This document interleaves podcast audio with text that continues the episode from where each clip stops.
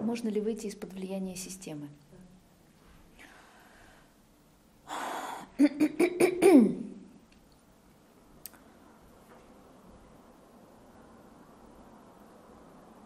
Вопрос зачем?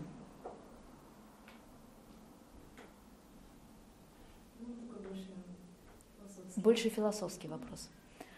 А, ну, это в том числе и философский ответ, да, потому что из-под влияния системы можно выйти, и мало того, нужно. А, для людей, которые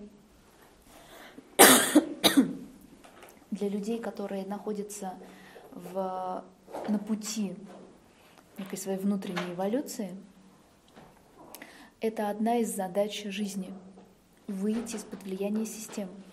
Потому что, как мы знаем, э, в любой системе действуют законы, да, определенные законы. Э, мы знаем их три, ну, то есть мы знаем их гораздо больше. Э, то, о чем мы говорим, это три закона. Закон о принадлежности, старшинства и закон баланса. Это то, с чем мы прежде всего работаем. Но мы знаем, что этих законов гораздо больше, на самом деле, на которых, под которыми мы живем. И задача человека, когда мы говорим о том, чтобы э, через свою жизнь, внутри своей жизни стать свободным, да, вот освободиться, да, вот такой вот термин, который э, во многих учениях применим, то на самом деле мы об этом именно и говорим. Сделать так, чтобы стать свободным от всех тех законов, от всех тех влияний, под которыми мы находимся. И одновременно мы также знаем, что сделать это очень трудно. И для того, чтобы стать свободным от влияния законов, надо вначале научиться очень хорошо в них быть и жить. К примеру, не знаю, э, наверное, э, вот здесь он будет уместен, мой любимый пример. Есть э, армия, в которой люди учатся ходить строем – а есть люди, которые постоянно это саботируют.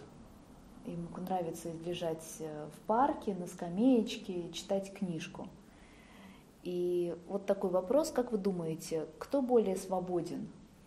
Тот, кто ходит строем сейчас, ать, два, три, четыре, или тот, кто лежит на травке и вместо того, чтобы ходить строем, читает книгу, о которой он мечтал прочитать всю жизнь? Кто более свободный? Как вы думаете?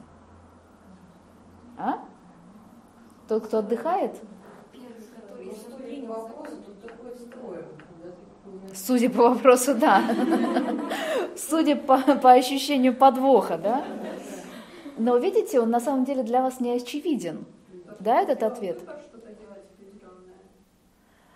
Ну, тот, кто читает книжку, он тоже сделал выбор делать что-то определенное. А вот теперь смотрите. А вот вопрос в последствиях, конечно. А теперь смотрите. А, тот, кто, те, кто ходит строем, они могут лежа на э, скамеечке, на качельках читать книжку? Ну, гипотетически они это умеют? Да, естественно.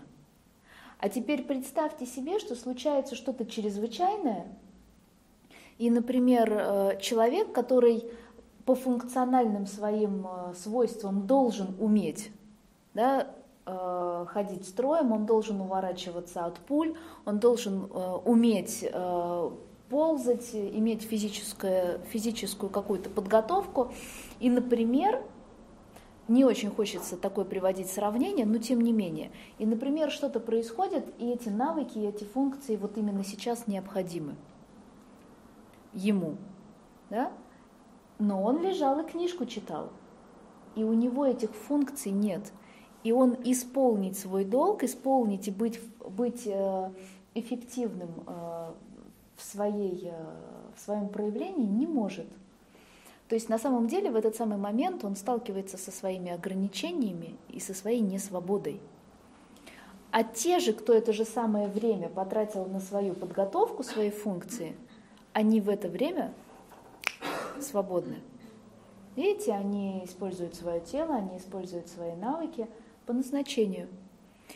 И именно они имеют настоящий выбор в дальнейшем продолжать свою физическую подготовку или читать. У того, кто сопротивлялся, у того, кто контрафобил, этого выбора больше нет. Он не свободен, потому что он не умеет. Это очень узкий пример, он такой, да, просто чтобы вы начали его щупать. Но в нашей жизни точно так же. Если мы не знаем законов, например, по которым живет человечество, да, легко сесть и сказать, да, не знал, не знаю и знать не буду, и вот жил хорошо, и еще проживу хорошо. Нет, в этот самый момент мы ограничиваем себя в этом выборе, у нас его больше не существует. Потому что мы функционируем дальше неправильным образом, сбой происходит. Мы не можем быть эффективными, мы не можем быть э, да, в своей функции полностью проявлены, как люди. Мы не можем прожить свою собственную жизнь целиком и полностью, потому что мы от нее только что отказались. Когда же мы постигаем эту науку до кончиков своих пальцев, каждой клеточкой, каждый закон становится естеством нашей жизни, каждую секунду нашей жизни мы знаем, ага, а вот сейчас между нами закон баланса, ага, вот сейчас между нами закон старшинства, ага, вот сейчас закон принадлежности. И для меня это становится естественным. Тогда я могу выбирать, как внутри этого закона действовать, видите? Потому что, например, даже в законе баланса есть э, два уровня. Есть обычный человеческий, когда мы говорим о весах, да, кто-то кому-то что-то дал, и другой чувствует необходимость отдать. И он работает между обычными людьми подсознательным образом всегда, туда-сюда ходит. Ты что-то получил, ты чувствуешь необходимость отдать. Когда же да, когда э, обычный человек что-то отдает, он также естественным образом ощущает, что ему сейчас должны вернуть. И если ему не возвращают, то внутри него начинается брожение вот этого недовольства. Но есть второй уровень, э, духовный. Для людей, которые стоят на пути внутреннего развития, для них он проявляется тогда, когда мы очень хорошо знаем человеческий, очень простой, то на более продвинутом уровне, входя в отношение этого закона, в проявление этого закона, мы что-то даем, и у нас появляется пространство и возможность не ждать ничего взамен. То есть я знаю, что сейчас я, как обычный человек, буду ждать что-то взамен. Но у меня появляется выбор ничего не ждать, просто давать. И когда я добавляю туда осознанность, когда я добавляю туда сознание, когда я добавляю туда небольшое усилие, тогда начинается, видите, вот оно. Этот закон, как будто бы он растворяется, он переходит на другой уровень. Тогда, если, например, я что-то красивое сделала для Маши, не знаю, что-нибудь, да, и в обычном состоянии я бы ждала, когда она ко мне придет и скажет, Ваня, вот спасибо тебе большое, там, и, и с подарками и так далее, и с ответными какими-то вещами. Это было бы на уровне обычных людей. Но на другом уровне я знаю, что я что-то сделала, я вижу, как включается этот механизм обычного человека ожидания благодарности, но через свое сознание, через свое усилие и через видение другого уровня. Внутри себя я принимаю решение, что я просто делаю красивый жест, и мне ничего не надо взамен. Если Маша придет и что-то мне вернет, потому что внутри нее он работает, отлично, здорово, замечательно, я это приму, но я приму это не тем бессознательным образом, как я сделала бы это в первом случае. Я приму это, понимая, что мне это уже не нужно. Это не обязательно, я скорее это делаю для Маши, принимая. Потому что ей необходимо признание, ей необходимо уважение, и я ей даю. Но мне это больше не нужно. Я начинаю быть свободным от этого закона. Видите? Точно так же, как от закона принадлежности. Да, мы можем быть свободными. Когда мы выбираем самый высокий уровень быть в этом законе, это значит даже не думать плохо о других людях.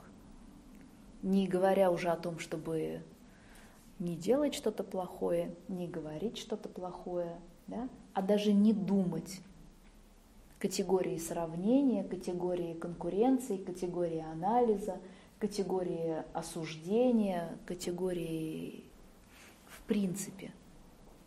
Это другой уровень. Ты становишься свободным. Видите? Но вначале надо очень хорошо эти законы интегрировать внутри себя для того, чтобы стать от них свободными. Но это очень хороший вопрос. Спасибо.